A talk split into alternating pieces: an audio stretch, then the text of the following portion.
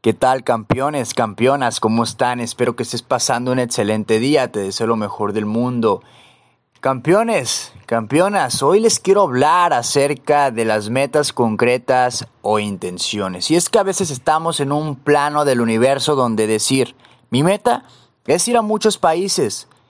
Mi meta es comprar el carro de mis sueños, bajar de peso y muchas cosas más, campeón.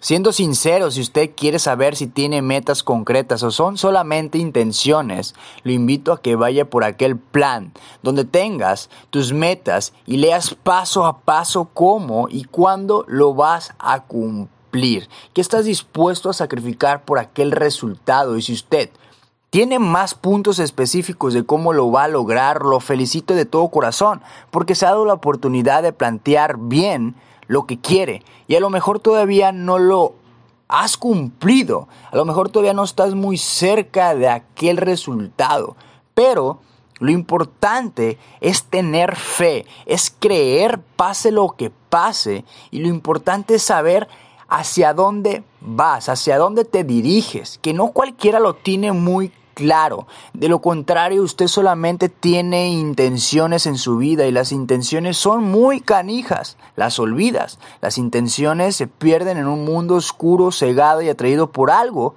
que no es para ti, pero dejas que te impacte por lo fácil que lo ves y cómodo. Porque usted no tiene nada planeado y cuando no tienes nada planeado, no te comprometes contigo mismo. Mejor decides engañarte. En el libro de Napoleón Hill menciona, si usted realmente quiere educación, aprenda a convertir todo aquello que usted desea y se propone. Todo aquello, transmútalo a su equivalente físico o a su realidad. Y te darás cuenta que eso es más que una simple escuela tradicional. Porque si lo puedes imaginar, lo puedes transmutar. No sigas poniéndote límites. En este podcast me gustaría que te propongas el no dejar las cosas de modo parcial y que vas a darle todos los días. Si no tienes nada planeado, planéalo ahorita.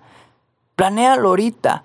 Pase lo que pase, porque tus sueños son tan grandes que nada ni nadie lo podrá derrumbar. Y si usted lo permite, es porque sus sueños no son tan grandes, dirían. Ánimo campeones, que tengan un excelente día. Y si no estás pasando un excelente día, ¿qué esperas? Usted conviértalo en ese excelente día.